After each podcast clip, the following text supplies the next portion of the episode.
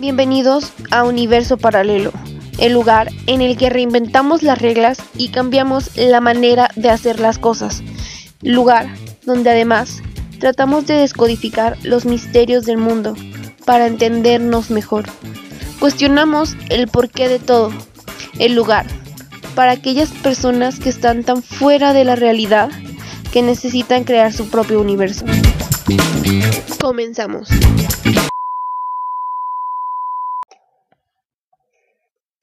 Buenos días, ¿cómo están? Espero que estén muy bien y que se encuentren estupendamente. Hoy, en el tercer capítulo del podcast, les quiero hablar acerca de cómo dar el primer paso y de por qué darlo más bien, de cómo dar el primer paso en lo que sea, por qué empezar ya. Ok, ¿por qué empezar ahora a qué? ¿Por qué empezar ahora a cambiar tu vida? a moverte, a hacer cualquier cambio que quieras hacer, a salir de la, de la zona de confort, etcétera, etcétera, ¿no? Ok. Para hacer esto y para comenzar a hacerlo, primero quiero dejar muy claro qué es de lo que estamos huyendo o qué es lo que queremos cambiar, ¿verdad? Y es que, ok, sucede que muchas personas están en algo llamado la carrera de la rata, que este término se incubó en uno de los libros de Robert Kiyosaki y él explica cómo cuando tú trabajas tienes dinero ¿verdad? Entonces con ese dinero compras cosas, pero luego ya te gastaste tu dinero y tienes deudas, entonces tienes que volver a trabajar para el dinero, entonces vuelves a gastar y tienes deudas y vuelves a trabajar y así, ¿no? Pero yo pienso que este estado no es solamente para el trabajo o en la cuestión económica, sino que pienso que este estado es en cualquier ámbito de tu vida lo puedes tener o lo puedes, puedes caer en él, ¿no? ¿Por qué? Porque a mí me pasó que hubo un tiempo en la escuela, cuando yo estaba entrando a la prepa, que me dio demasiada ansiedad, pero, o sea, así de que horrible. Y pues yo no sabía así como la, la razón, ¿no? Y ya después, analizándolo, fue porque yo estaba en esa carrera de la rata, ¿no? El ciclo o lo que yo tenía era que iba, iba en la mañana, ¿no? Voy en la mañana. Entonces me levantaba temprano, iba a la escuela, regresaba, comía, limpiaba, hacía tarea y era lo mismo todos los días. Esa rutina se repetía y se repetía y se repetía todos los días. Entonces, yo tenía que estar ocupada haciendo algo, porque si no mi mente sabía que no tenía nada que hacer y me comenzaba a dar una ansiedad terrible gracias a eso. Entonces, a partir de ese estado, a partir de estar así en la desesperación máxima de estar, porque yo estaba como consciente de que yo estaba desperdiciando mi vida de algún modo, porque era todos los días la misma rutina. En ese entonces a mí me yo tenía mucho el interés de la guitarra y los libros y yo creía que mi vida iba a ir por ese rubro. No está tan alejado, pero no es en lo que me estoy enfocando ahora. Y yo siempre decía, todos los días voy a practicar tres o dos horas de guitarra para hacerme buena. Pero resulta que al caer en este ciclo ni siquiera me daba tiempo de hacer lo que yo realmente quería hacer.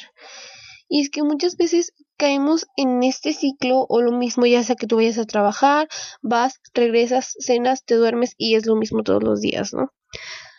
También me sucedió que en unas vacaciones yo estuve trabajando en una carnicería y era lo mismo, entraba a las 12 del día y salía a las ocho y media de la noche y era horrible porque literal no hacía nada con mi día, entonces yo no aguanté literal ni una semana con ese ritmo.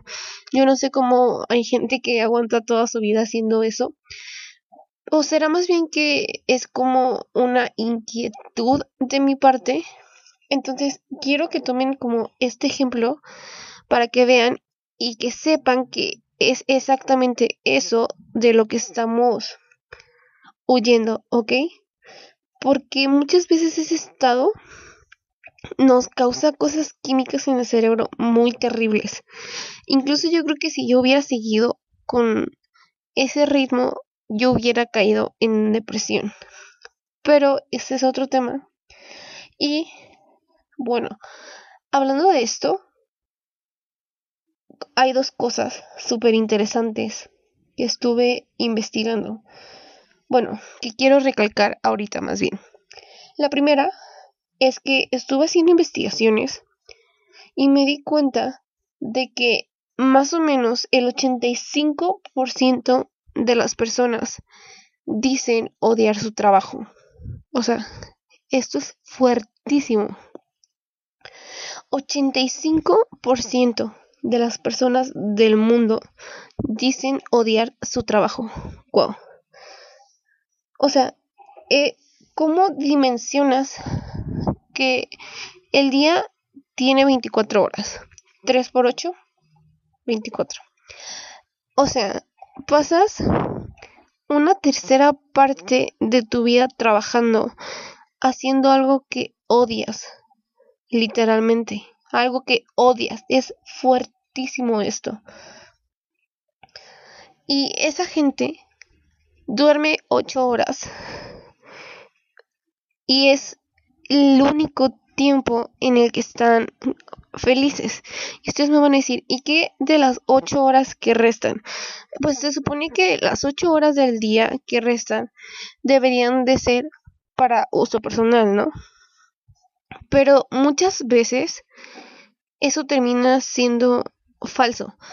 Y esa hora o esas horas que se supone que deberíamos de dedicar para nosotros terminan haciéndose nada o terminan reduciéndose. Y el tiempo que realmente sí dedicamos a nosotros no cuenta porque al tú estar como que en ese mindset de que odias tu trabajo tú terminas amargándote de cierta manera. Entonces no vas a disfrutar nada más que una tercera parte de tu vida, que es la parte de tu vida que pasas dormido. Y esto es súper fuerte porque esto puede causar cierto vacío existencial y puedes entrar en el mood de, ok, tengo que encontrarle sentido a la vida ya. Y es que es fuertísimo porque o sea, no encontrarle sentido a tu vida es literalmente ni siquiera saber una razón por la que estás vivo.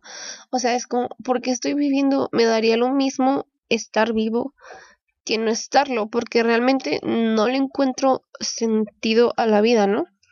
Y pues bueno, en esto yo quiero decir que para empezar, lo primero que tienes que hacer para salir de este mood para poder dar el primer paso, que es de lo que trata el podcast.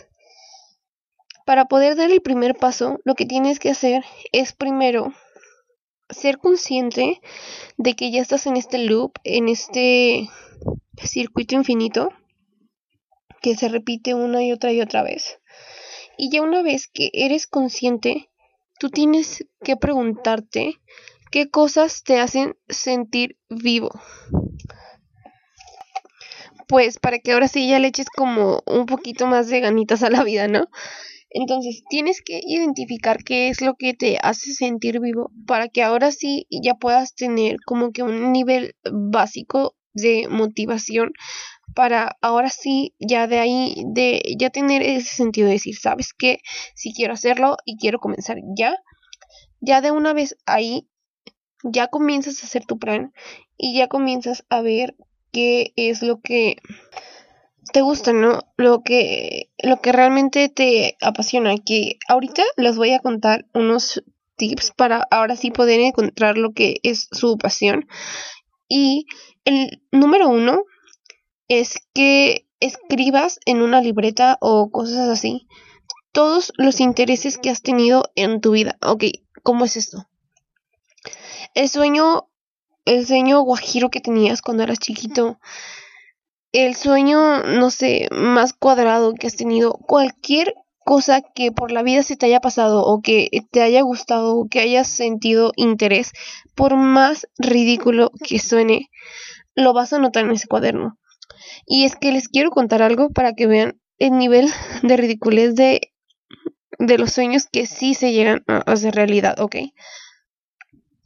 Yo estuve en un curso gratuito con Enrique Delgadillo, ¿verdad? Que se llamaba no me acuerdo cómo se llamaba, pero era sobre cómo crear riqueza desde tu propósito de vida. Y en este curso, él nos puso de ejemplo a un chavo que es argentino, que toda, él había sido abogado, luego contador, luego financiero y todas esas cosas, ¿no? Pero eso no le llenaba, entonces empezó como a explorar todas sus pasiones. Hizo bonsai, hizo yoga, hizo escultura digital, arquitectura, un montón de cosas que a él siempre le habían gustado. Y resulta que ninguna de esas lo llenaba totalmente. La última que él tenía como opción era Spider-Man. Sí, Spider-Man. Y Resulta que él comenzó a hacer cosplays de Spider-Man en, la, en las con cómics y en todos estos lugares. Entonces, Mar él actualmente es el Spider-Man oficial de Argentina. Marvel lo contrató a él. El mismo Marvel lo contrató. ¿Tú crees que él había visto esto o que lo había pensado como algo lógico. No. Pero resulta que una vez estaba en una con cómic y él empezó a hacer como las poses de Spider-Man. Entonces llegaban las personas y le decían, oye, enséñame a hacer las poses y no sé qué. Entonces él les enseñaba a hacer las poses y luego él las hacía y se tomaba las fotos con ellos. Y resulta que una vez en, en una estaba haciendo eso y se empezaron a llenar de personas alrededor de él como esperando. Entonces, en unos minutos él ya tenía lleno de personas a su alrededor. Una vez que se empezaron a despejar esas personas, él por suerte y por casualidad, causalidad más bien, estaba en enfrente del stand de Marvel o Marvel lo había visto, ¿no? Porque era un evento así como súper importante y había un montón de marcas. Entonces los de Marvel lo habían visto y le hablaron y le dijeron, oye, queremos que hagas el cosplay de Spider-Man en uno de nuestros eventos. Y él dijo, claro que sí. Y de ahí pues lo contrataron porque le encantó todo el dinamismo que tenía con las personas y y todo eso que era único de él.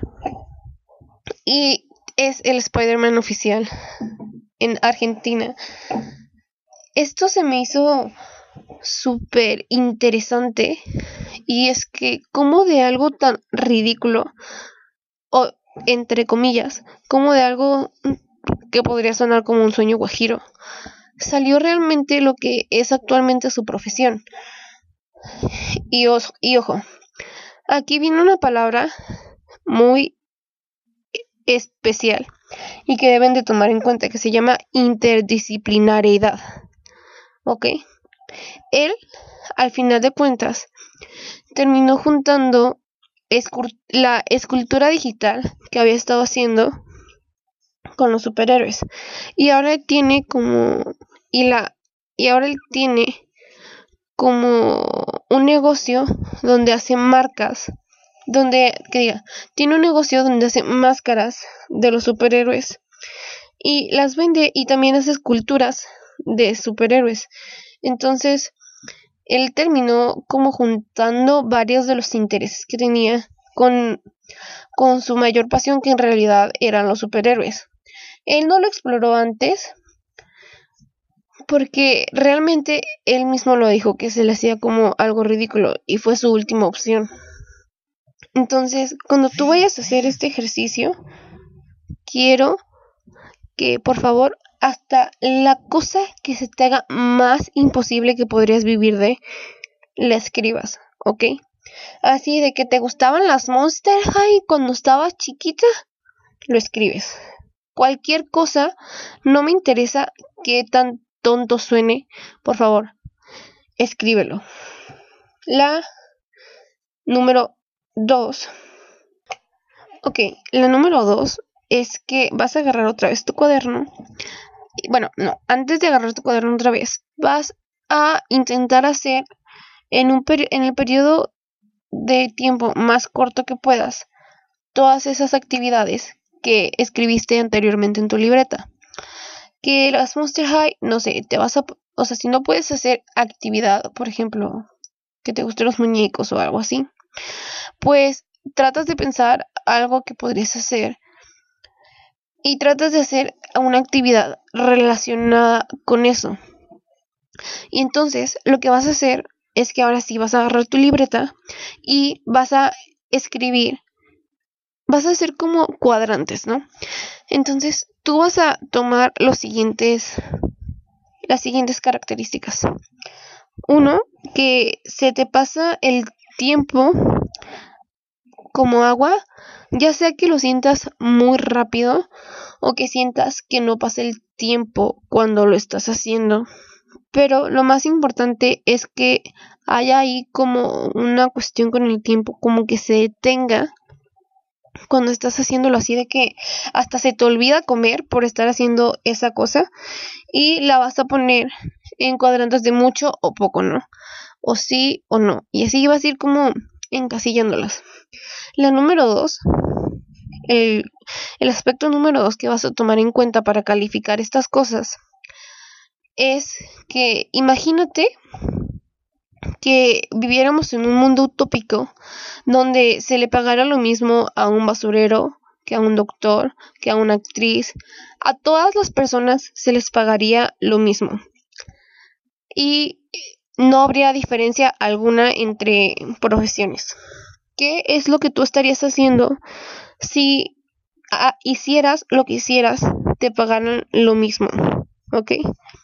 Eso también es muy importante. O también podría ser si harías eso gratis, si estarías dispuesto a hacerlo gratis. Y otros dos aspectos que también quiero que tomes en cuenta con respecto a lo que te apasiona o a lo que te hace sentir vivo, que es en el tema que estamos ahorita, sería que, número uno, la pasión no se encuentra, más bien ella te encuentra a ti de algún modo. Porque, o sea, de algún modo, empieces por lo que empieces, esa actividad va a terminar llamándote como a escaloncitos. Imagínate que te metes a una empresa de networking, de network marketing, y ahí conoces a una persona. Entonces esa persona te lleva a Canadá. Y entonces en Canadá conoces a una persona que te presenta cierto negocio. Y ese negocio resulta ser de algún tema que realmente te apasionaba. ¿Ok? Entonces termina como que de algún modo encontrándote, ¿ok? Y siempre va a estar como, no relacionado, pero siempre va a tener que ver con la primera cosa que hiciste es como una cadenita, ¿no? Entonces, lo importante es que empieces a hacer cosas y que veas qué es lo que realmente te llena. Y tampoco tiene que llenarte al 100. Porque el segundo punto es que la pasión no se encuentra tampoco, sino que se construye. Hay cosas que desde que no es como que tú dices, ay, yo desde chiquito quería hacer esto. Yo desde chiquita quería ser doctor o cosas así, ¿no?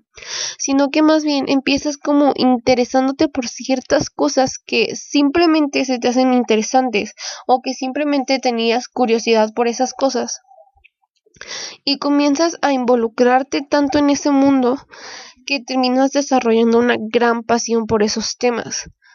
Entonces, sí es más como que se construye la pasión más que lo que se encuentra.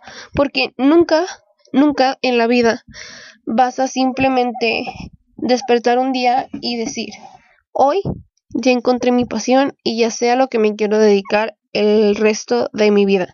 Eso jamás va a suceder. Y ahora sí, ya teniendo en claro estos puntos y sabiendo que primero tienes que tener como esa base, tener como una idea de lo que quieres hacer, es que ahora sí ya les voy a comenzar a decir como los puntos de por qué empezar y más bien cómo empezar ahora sí ya a dar el primer paso, porque siempre el primer paso es uno de los más difíciles, que yo creo siempre eso, ¿no? O sea, siempre como que hacer el primer paso es mucho más difícil que cualquier otro, porque de hecho hay una frase de Stephen King que dice, The scariest moment I'll always just before staring algo así, realmente no recuerdo la frase, pero dice, los momentos más aterradores siempre son antes de empezar. Viene en el libro de Mientras escribo de Stephen King, por si quieren checarlo ahí.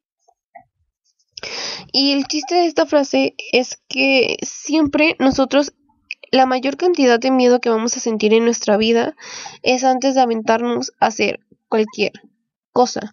Y es que una vez lo escuché en una plática de Will Smith, y decía que bajo las experiencias más aterradoras de tu vida o escondido en el miedo más grande que tengas detrás siempre están las experiencias más grandes o las más gratificantes que vas a tener, pero siempre están detrás de un miedo enorme. Entonces, siempre es lo más difícil. Y justo por eso ahora les quiero dar como 10 puntos que van a ayudar mucho a por qué empezar y que les van a hacer como pensar esto y los van a motivar a dar el primer paso que siempre es el más difícil, como ya lo había dicho. Entonces, el primero de estos es que nada externo va a llegar a cambiarte o es muy improbable que suceda, ¿ok? Es muy improbable que algo externo llegue primero a cambiarte a ti. ¿Cómo es esto? Muchas personas están como en búsqueda, en espera de que llegue algún suceso y que los cambie y que los motive a hacer algo. O, por ejemplo, muchas personas a través de una muerte o a través de algún suceso muy fuerte que les pasa es que realmente empiezan a hacer como estos cambios en su vida, ¿no? Y lo que sucede es que hay otro grupo de personas que ahora sí que esperan que les llegue como el airecito de la rosa de Guadalupe para que empiecen a hacer las cosas. De hecho, yo tengo un amigo que no creo que esté escuchando esto, pero si lo estás haciendo, si estás escuchando esto, lo siento. Y él me, una vez estábamos hablando acerca de qué es lo que él quería como hacer en su vida y él me contaba que pues realmente no tenía como mucha idea y él ya había estado como intentando ver estas cosas y como que terminó parándose, ¿no? Pero simplemente hacía cosas como o sea, a mi punto de vista, simplemente hacía cosas un poco como que a lo tonto y realmente no analizaba bien como ya les había dicho, todo esto del cuadernito y todo esto, ¿no? Y yo le decía, oye, pero ¿no sientes como que simplemente estás desperdiciando la vida sin, sin tener como algún motivo o algo por lo que levantarte? O sea, ¿por qué no empezar ya a tomar acción o a comenzar a hacer cosas grandes o meaningful? Y él me decía, es que estoy seguro que algún día esa motivación va a llegar, ¿no? Ah, ya recordé porque yo le dije, oye, yo tengo como como unos videos o algo así que tengo guardados que te pueden servir mucho para descubrir qué es lo que realmente te gusta. Y él me dice, muchísimas gracias, pero realmente en este momento no tengo como la motivación para ponerme a buscar otra vez, ¿no? Y yo le dije, ok, pero ¿Y por qué no lo haces aunque no tengas la motivación? Porque estoy segura de que esto te va a ayudar muchísimo. Y él me dice, no, está bien, ya cuando me llegue la motivación, yo te lo pediré. Y le dije, o sea, ¿en serio vas a esperarte a que te llegue así como que el airecito de la rosa de Guadalupe? ¿Qué tal que no llega o que llega muy tarde? Y él me dice, no, yo estoy seguro que va a llegar ese airecito y que algún día me va, algún día me va a llegar esa motivación, ¿no? Entonces, eso es un poquito lo que les quería decir. Y más bien, lo que les debería de motivar a buscar las cosas o a seguir haciéndolo no es que algún día les llegue un golpe de motivación o que llegue toda madrina así como en la cenicienta y que en lugar de, de hacerte una calabaza llegue y te cachetee y te ponga a hacer las cosas, ¿no? Más bien, lo que debería de suceder es que tú deberías de conscientemente ponerte en situaciones incómodas todo el tiempo para que no aguantes estar en el punto en el que estás ahora. Y de ahí buscar de desde ese dolor o desde esa desesperación, en mi caso sería esa ansiedad que me estaba dando por por estar siempre como en ese loop de que se repetía todo lo que yo estaba haciendo. De esa ansiedad, tú sacar y decir, ¿sabes qué? Yo ya no aguanto más estar aquí, tengo que hacer algo porque si no me va a pasar algo así horrible. Entonces sería más bien tú conscientemente, sin esperar a que llegue el airecito de la Rosa de Guadalupe, ponerte todo el tiempo en situaciones incómodas hasta que llegue un punto en el que ya no soportes estar viendo Netflix todo el día sin hacer nada y que digas, ¿sabes qué? Tengo que hacer algo ya. Y que esa monotoneidad, bueno, esa monotonía y esa rutina, no puedas ya más con ellas que tengas que moverte, ¿ok? Y otra cosa, si estás escuchando esto y si me acabas de escuchar todo el speech que me aventé ahorita, no tienes la, ya no tienes la excusa de decir que no sabías o no estabas consciente de que estabas en ese loop, porque muchas personas siempre dicen que estoy está, o sea, siempre dicen que estaban en la ignorancia y por eso no hacían como que ningún cambio. Entonces, si tú ya me escuchaste, ya te aventaste todo este speech y si si te identificaste, entonces ya no tienes esa excusa, porque ya eres consciente de que quieres cambiar algo. ¿Ok?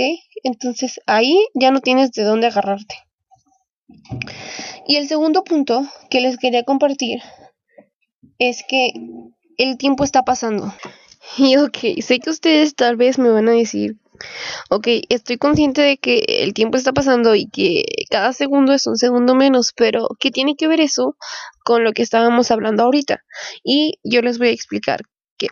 Ok, lo que pasa es que normalmente las personas de éxito, nosotros las vemos como que todo lo que hicieron o ya lo tenían o fue un golpe de suerte o lo hicieron de la noche a la mañana. O de alguna manera tenemos como la visión o tenemos la percepción de que estas personas lo que hicieron fue como muy fácil lograrlo.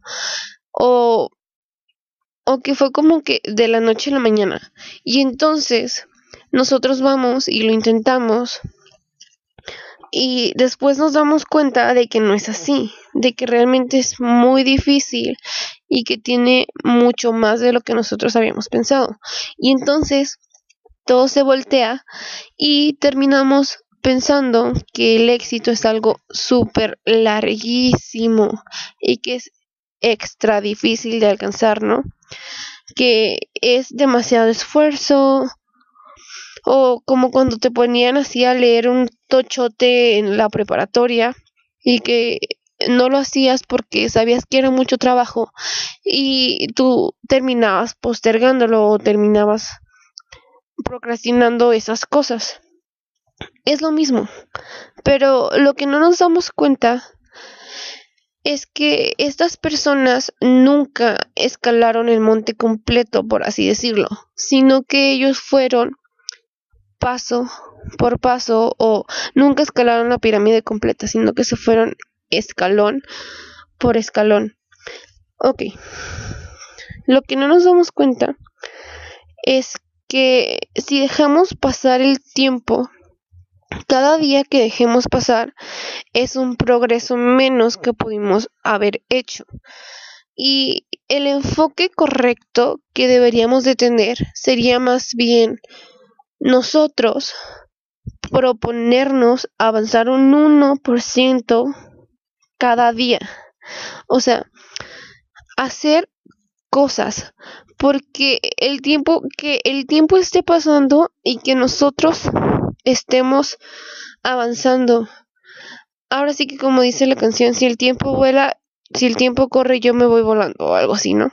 Entonces, no nosotros tenemos que tener muy muy en la cabeza mm, tenemos que estar pensando que es totalmente progresivo. Hoy va a ser una cosa, mañana va a ser otra, y así, y así, y nos vamos poquito a poquito. Es como si tú quieres poner una marca de ropa y que esa fuera tu meta, lo que haces es que dices, ay no, mira, tengo que conseguir proveedores, tengo que hacer investigaciones, tengo que hacer no sé qué, y luego tengo que conseguir a los modelos, y luego un fotógrafo para hacer los catálogos, y todas esas cosas. Y entonces pasó un año y no hiciste nada, pero lo que no te das cuenta es que tú en ese año pudiste haber como descodificado todo eso y hacerlo por pasito. A ver, hoy lo que voy a hacer es investigar marcas de ropa similares a las que yo quiero abrir y analizarlas y hacer apuntes sobre esas marcas de ropa. Al principio, tal vez eso se te haga muy tonto y no veas resultado. Pero al día siguiente, lo que vas a hacer es investigar los tipos de tela que tiene esa marca de ropa. Y al día siguiente, lo que vas a hacer es investigar qué diseñadores tienen esas marcas de ropa y así te vas. Y entonces tal vez en un mes ya vas a estar buscando proveedores, pero porque ya tuviste 100 pasos atrás o cosas así, ¿no? Y así vas a irte poco a poco y vas a ir construyendo ladrillo por ladrillo en vez de querer construir la pared, la pared entera de todo un jalón. Y en ese año tal vez pudiste haber hecho la mitad de lo que tú querías, pero ya avanzaste y ya tienes un progreso. Y entonces, tal vez en ese año, a finales, si tú hubieras empezado así, ok, tengo este ritmo, no me está sirviendo, voy a reestructurar y ya avanzas más rápido. Pero nunca dejaste de hacer algo, nunca dejaste de tener progreso continuo, es a lo que me refiero.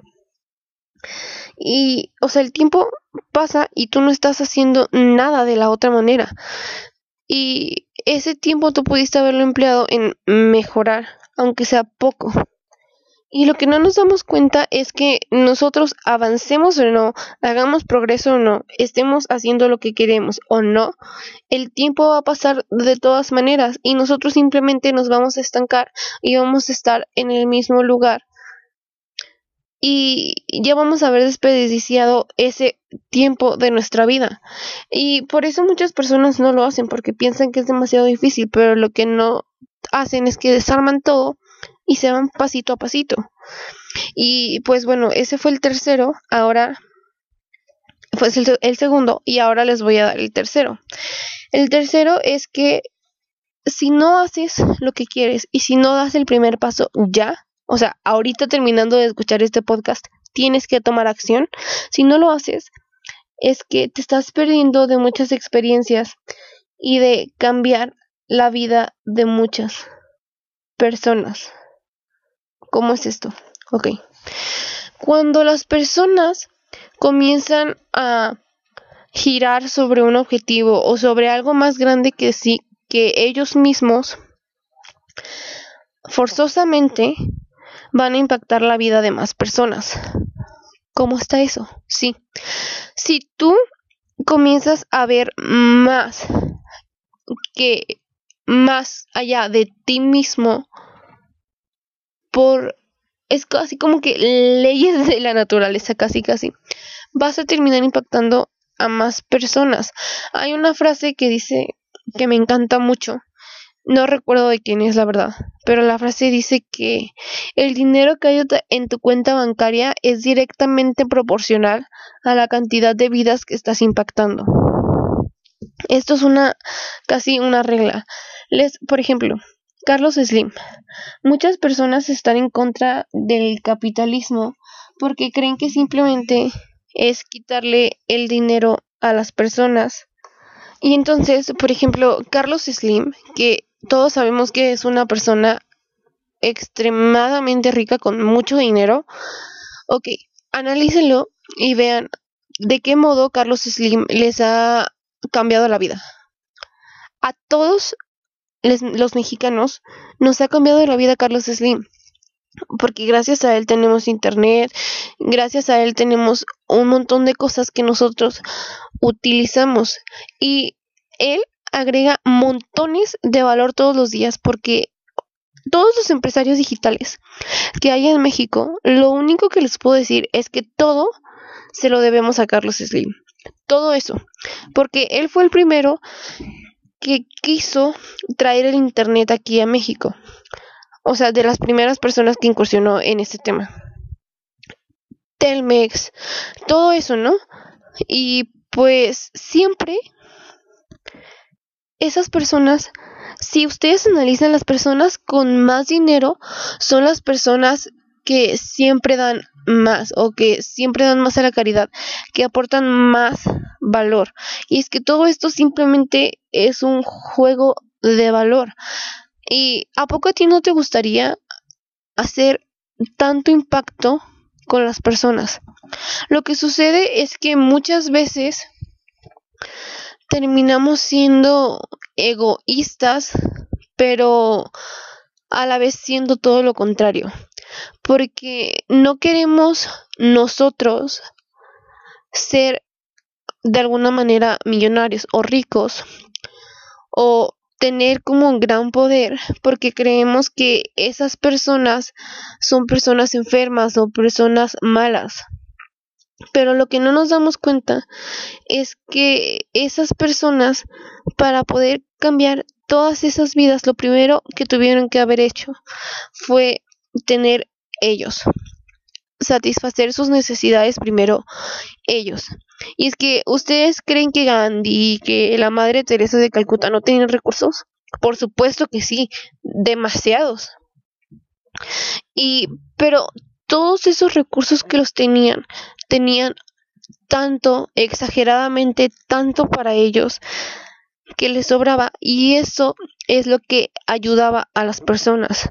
Muchas veces no nos damos cuenta que entre más nos prioricemos a nosotros y entre más nosotros querramos hacer cosas grandes, más vidas vamos a impactar. Muchas personas no tienen como esa mentalidad. Por eso muchas personas piensan que todos los ricos son malos o que todos los ricos lo hicieron de manera ilícita todo su dinero, ¿no?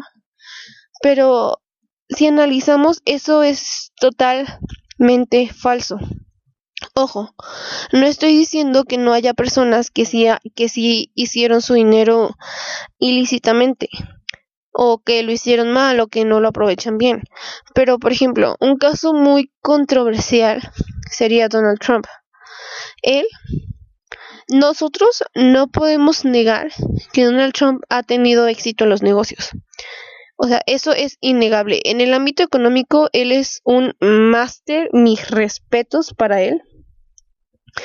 Pero el dinero que él tiene no lo ha aprovechado para impactar la vida de personas porque es él. No porque tenga dinero, sino porque es Donald Trump. ¿Cómo me explico? Simplemente el dinero no te hace algo. El dinero amplifica. El poder amplifica lo que eres.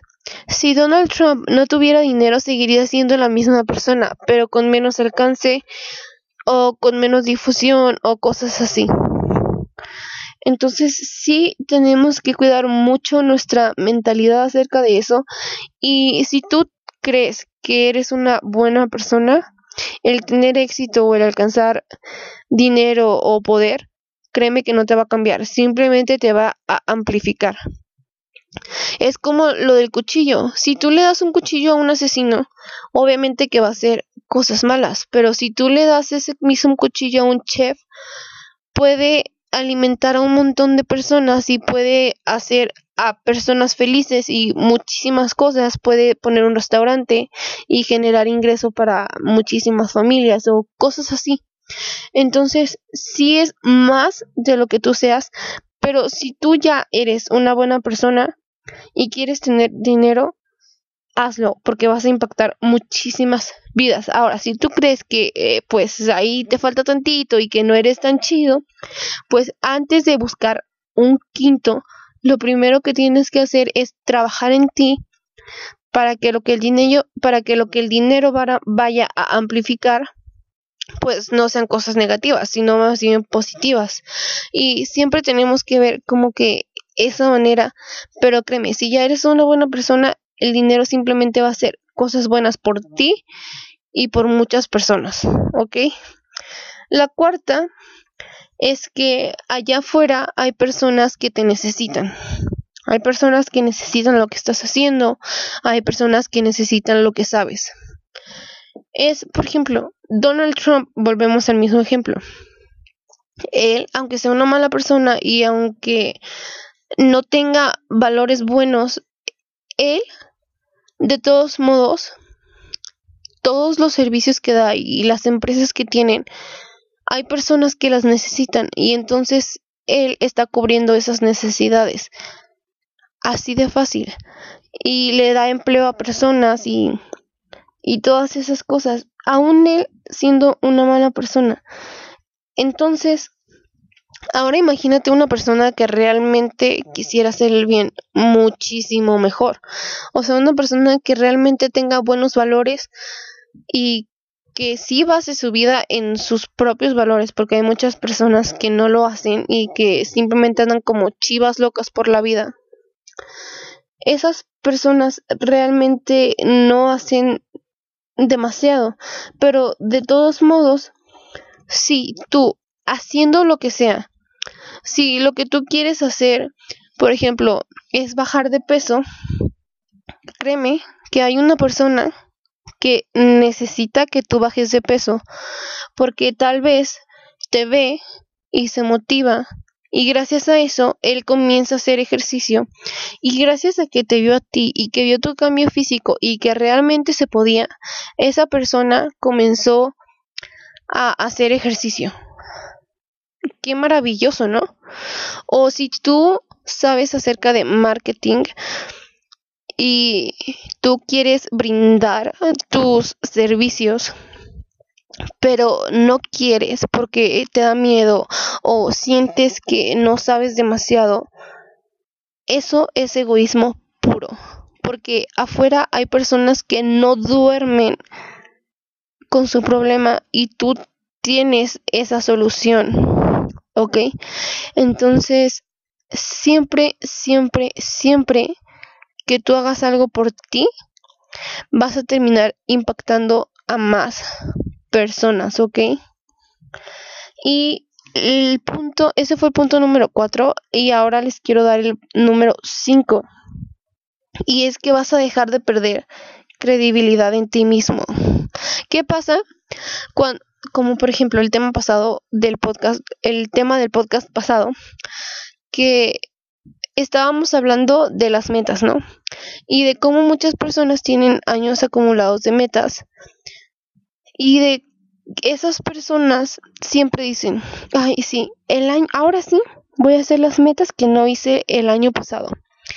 Y en cierto punto esas personas no tienen autoridad consigo mismas porque ya saben que por más que se prometan que van a hacer lo que no hicieron el año pasado y que ahora sí por amor a lo que ellos quieran van a hacer sus metas, terminan nunca haciéndolo porque ya saben que no lo van a hacer. Ellos ni a sí mismos se creen, o sea, ni ellos se la creen que van a hacer esas metas porque han fallado, se han fallado tantas veces antes de que no lo han conseguido, que terminan perdiendo autoridad consigo mismos. Ellos están así como de, ok, la primera vez que lo dijeron, voy a hacer ejercicio, este año ya voy a comenzar a hacer ejercicio. El 31, antes de antes de acostarse, ponen su ropa deportiva a un lado de su cama, acomodan sus tenis muy bonitos, ponen su despertador a las seis y media para cambiarse y salirse a las siete de la mañana tempranísimo a correr y a comenzar a hacer su rutina de ejercicios así bien padre. Y resulta que llegan las once y ellos no sean y ellos no se han levantado de la cama, ¿no? Y se dicen a sí mismos, ok, ahora sí ya, es que lo que pasó, no, ayer fíjate que me desvelé mucho y ando medio crudo, entonces por eso no me levanté, pero hoy me repongo y ahora sí ya mañana, 2 de enero, comienzo mi nueva vida. Y pasa lo mismo, y entonces cuando llega la hora de hacer ejercicio, ellos, su mente, su, como que su inner self les dice, oye, ¿no que vamos a hacer ejercicio? Sí, sí, sí, ya mañana hacemos, ya mañana hacemos. Y al día siguiente pasó lo mismo. Oye, güey, pero no íbamos a hacer ejercicio. Dijimos que este año íbamos, ya vamos a entrar a marzo, güey. Y no hemos, ya vamos a entrar a marzo, güey. Y no hemos hecho nada. Y ellos, ahora sí, ya mañana, güey. Mira, mañana es primero de marzo. Ahora sí, ya. Comienzo. Pero resulta que el primero de marzo fue el cumpleaños de Chuchita.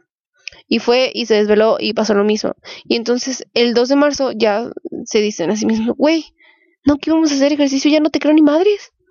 Y él, no, güey, lo que pasa es que esto y esto y esto. Y luego terminan pues no creyéndose. Y al día siguiente lo mismo, ahora sí, ya mañana voy a hacer ejercicio. Y si no es en mismo, no, güey, ya no te creo. No. Nunca llevas meses diciéndolo y, y no lo haces. Ya no te creo. No vamos a hacer ejercicio, güey, porque no tienes la disposición. Y entonces dicen a sí mismos, no, güey, ahora sí, ya mañana. Ya mañana lo voy a hacer. No, güey, no te creo. Llevamos meses intentando hacer ejercicio y no lo hemos logrado por tu hueva. Y así es como terminas perdiendo autoridad ante ti mismo. Y el, ese fue el punto número 5. Y el punto número 6 es que te estás perdiendo de una vida abundante. ¿Cómo es eso? Sí, mira, te explico.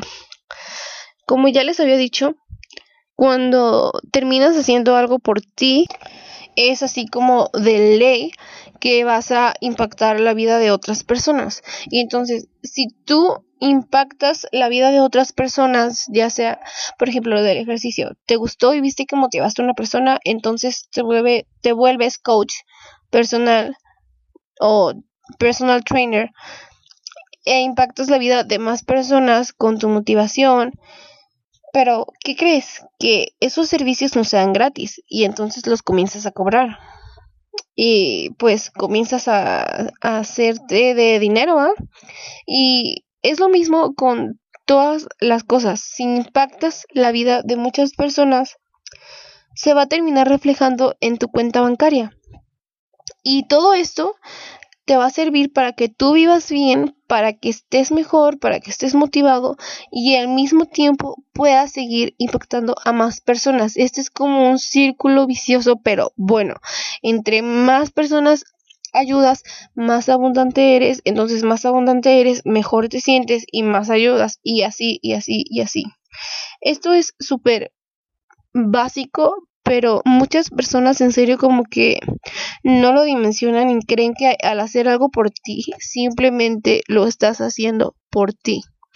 Ojo, hay que tener mucho cuidado porque yo me di cuenta hace poco de que en cierto modo sí estaba haciendo como algo egoísta porque bueno, lo hacía inconscientemente porque estaba tan enfocada en hacer esas cosas porque yo estoy como mucho con la cuestión del tiempo, ¿no? Que quiero aprovechar el tiempo siempre al 100. Entonces hacía las cosas como muy rápido y, por ejemplo, ya no le alcanzaba a hacer desayunar a mi papá o cosas así, ¿no? Entonces siempre hay que tener como un balance y no dejarte como que llevar tanto, siempre hay que tener como en mente a las demás personas, pero priorizarte a ti. Pero el que te priorices a ti no quiere decir que te olvides de que tienes papá, de que tienes mamá, de que tienes hermanos, de que tienes amigos, ¿ok? Siempre hay que estar viendo por las demás personas, pero ponte primero a ti y vas a ver que todo esto te va a servir muchísimo y vas a comenzar a ser abundante cuando te priorizas a ti. Porque muchas personas se la pasan priorizando a los demás, pero los desgasta tanto que no pueden ayudar a nadie más y se sienten mal y se desgastan menos y así sucede y vuelve a pasar lo mismo y lo mismo y lo mismo. Lo que sigue, el punto 7 y 8 son parecidos, así que se los voy a resumir un poco. Y dice que disfrutarás del éxito más tiempo y comenzarás a disfrutar de la vida. Ok, disfrutarás del éxito más tiempo. ¿Por qué? Ya les había explicado que el éxito es progresivo. Entonces, entre más pronto empieces más pronto vas a comenzar a disfrutar de todo eso que, como ya les había dicho en el primer capítulo, el éxito es subjetivo. No hay algo que te haga ser exitoso, ¿ok? Y entonces, como no hay algo que te haga ser, que te, haya ser que te haga ser exitoso, pues tú creas como que tu propia versión del éxito, ¿no? Para mí, mi versión del éxito es estar en el camino hacia tu objetivo mayor. Entonces, desde el momento en el que yo me puse la meta de salirme de ese loop en el que estaba, desde ese momento comencé a disfrutar de todo el proceso que es. Si yo hubiera estado un mes más decidiéndome y no haciendo nada y no cambiando, es un tiempo menos que estás disfrutando de lo que quieres. Con el ejercicio, pongamos el ejemplo. Si tú comienzas a hacer ejercicio y alimentarte sanamente hoy, vas a llegar más rápido, obviamente, que si empiezas en un mes. A mí me pasó que en la cuarentena yo comencé a hacer ejercicio casi desde el primer día que la declararon la cuarentena aquí en México. Pero estaba comiendo súper mal. Sí empezaba a tener algo de resultados, pero no eran los que yo querían. Y estuve casi casi que desperdiciando seis meses haciendo ejercicio como tonta porque no me estaba alimentando bien. Y en el momento en el que yo me empecé a alimentar bien, mis resultados mejoraron, pero excesivamente. Y e hice en un mes lo que no hice en seis meses. Si yo hubiera comenzado con la alimentación sana desde la cuarentena, ahorita ya hubiera llegado a la meta final. Y eso es un poquito lo que les estoy diciendo. Yo hubiera disfrutado más tiempo del cuerpo que tengo ahora si hubiera comenzado con la buena alimentación mm, desde que comencé a hacer ejercicio, si los hubiera combinado. Es lo mismo, si tú comienzas a hacer lo que quieres, ya vas a disfrutar más tiempo del resultado que si comienzas a hacerlo en un mes o en dos meses o en un año.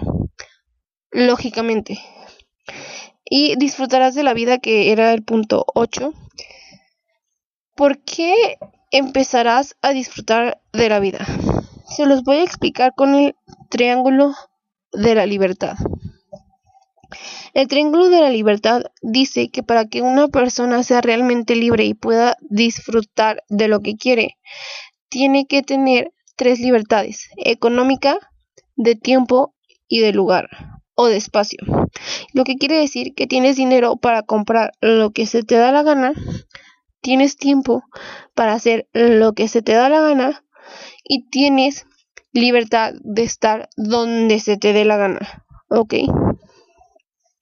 Si tú comienzas a hacer eso, vas a comenzar a alcanzar estas tres libertades por lo que ya les había explicado de la abundancia y todo eso, ¿no? Si tú comienzas a hacer desde ya, vas a comenzar a disfrutar eso porque lo vas a comenzar a alcanzar un día u otro. Y realmente vas a comenzar a disfrutar porque vas a tener más tiempo, vas a tener ya sea el cuerpo que quieres o vas a vas a estar con la persona que quieres porque comenzaste primero a tratarte a ti en cuestión de que te hayan cortado, ¿no? O cosas así, lo que sea, vas a comenzar a disfrutarlo cuando lo alcances. Si no te mueves, obviamente nunca lo vas a disfrutar, porque nunca lo vas a alcanzar. Así de sencillo.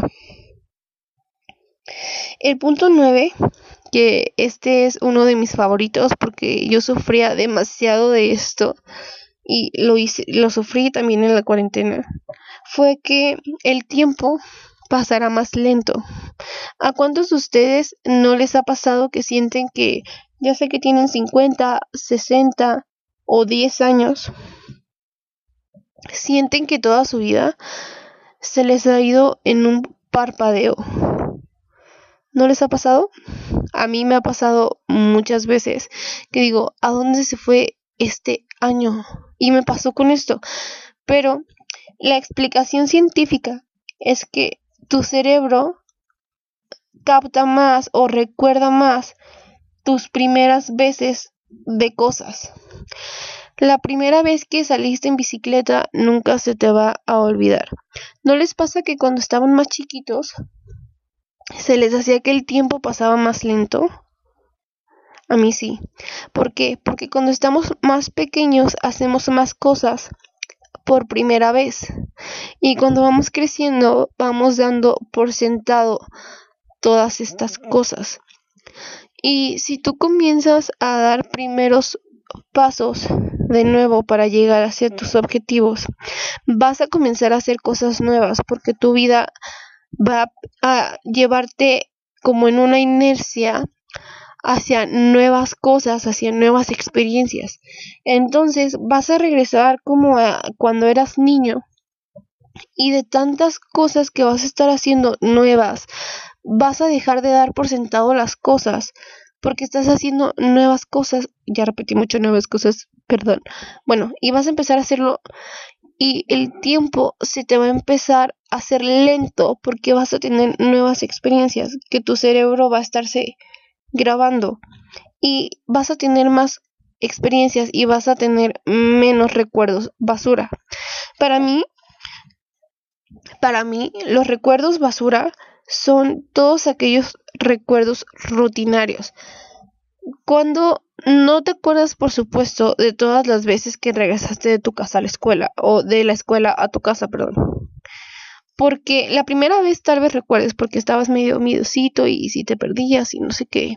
Pero ya después de un mes te empezó a dar igual y ya ni siquiera sabías y se te hacía incluso más corto el camino de, de la escuela a tu casa porque ya lo sabías de memoria y ya sabías lo que seguía, y comenzábamos a dar las cosas por sentado, y así el tiempo pasa muchísimo más rápido que cuando comienzas a hacer cosas nuevas, porque tu cerebro no está generando esos químicos que hacen, no está guardando esos recuerdos que hacen que tu percepción del tiempo sea más lenta. Incluso hay gente que dice que puedes como alterar tu percepción del tiempo haciendo demasiadas cosas locas, o sea, como muy adrenalínicas y siempre vas a sentir que el tiempo está pasando más lento porque tu cerebro va a estar como a full recordando todas esas cosas nuevas que estás haciendo. Esta es una de mis favoritas porque yo llegó el tiempo en que siempre sentía que los meses se me pasaban volando. Me empezó a pasar otra vez en la cuarentena porque tuve ya una rutina como muy establecida y ya se me hacía siempre que todo era lo mismo y lo mismo y lo mismo. Pero ya ahorita que estoy como saliendo otra vez de la rutina y empezando a hacer más cosas, como que ya comienzo a percibir el tiempo un poco diferente. Pero sí es muy importante esto, hacer nuevas cosas para que el tiempo pase más lento. La número 10, de las que les estoy diciendo la pasada fue la 9. El número 10 es que el momento perfecto para hacer las cosas es ahora. ¿Por qué? Hay gente que dice que el momento perfecto para plantar un árbol fueron dos. Hace 10 años y hoy. Hace 10 años, porque si hubieras plantado ese árbol hace 10 años, ahorita ya estaría totalmente crecido y ya hecho y con frutos y ya estuvieras comiendo de él, ¿no? Y el segundo momento perfecto es o ahora, hoy. ¿Por qué? Porque en 10 años ya tendrás tu árbol y será el momento perfecto para plantarlo, porque, ¿sí me entienden? Muchas veces las personas siempre están esperando a que suceda, a que llegue el momento perfecto y que todo esté perfectito, de que casi que no, es que espérate, la luna tiene que estar alineada con no sé qué y este güey tiene que tener esto y el banco me tiene que dar el crédito. Si no pasan todas esas cosas, no lo voy a hacer en vez de resolver y hacer las cosas ya para que no esté pasando el tiempo. ¿Reciben como todo lo que les estoy diciendo como que se conecta? Es lo que me encanta de todos esos temas. Y bueno, ese fue el último punto que quería tocar en este podcast. Espero que les haya gustado y que les esté gustando el podcast y todo lo que estoy haciendo. Les voy a dejar como siempre en las redes mis redes abajo en la descripción les se las voy a linkear y creo que voy a comenzar a subir estos capítulos a YouTube, no lo sé.